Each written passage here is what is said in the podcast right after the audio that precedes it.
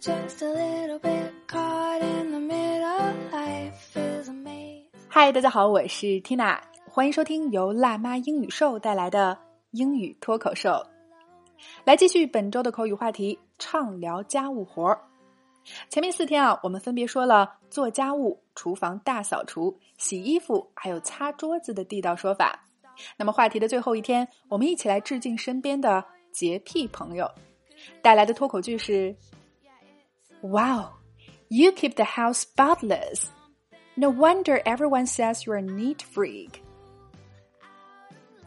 Wow, you keep the house spotless. No wonder everyone says you're a neat freak. OK，老规矩，我们先来拆开分析啊。首先来看形容词 spotless，它用来形容一个地方 一尘不染的、极度干净的。You keep the house spotless，说你把房子打扫的一尘不染。下面 no wonder 就是我们口语中常说的难怪。No wonder everyone says you're a neat freak.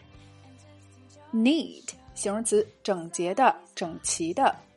Freak 狂热爱好者。 那么连起来的 neat freak 就是清洁的狂热爱好者，也就是我们常说的洁癖人士了。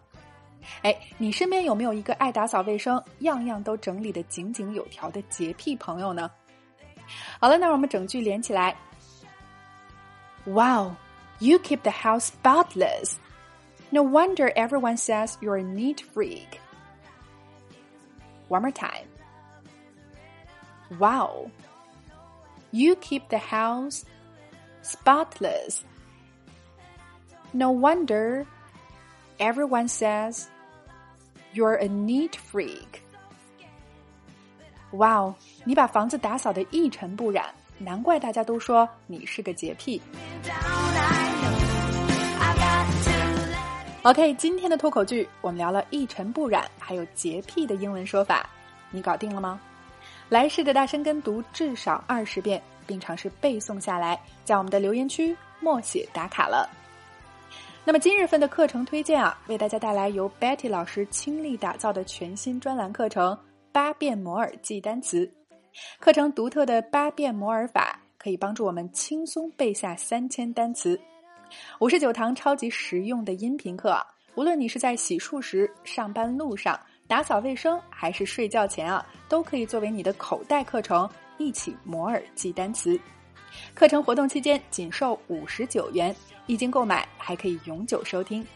那么欢迎关注微信公众号“辣妈英语秀”，回复“单词”两个字，先来免费试听哦。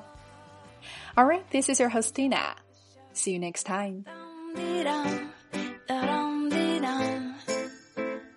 Just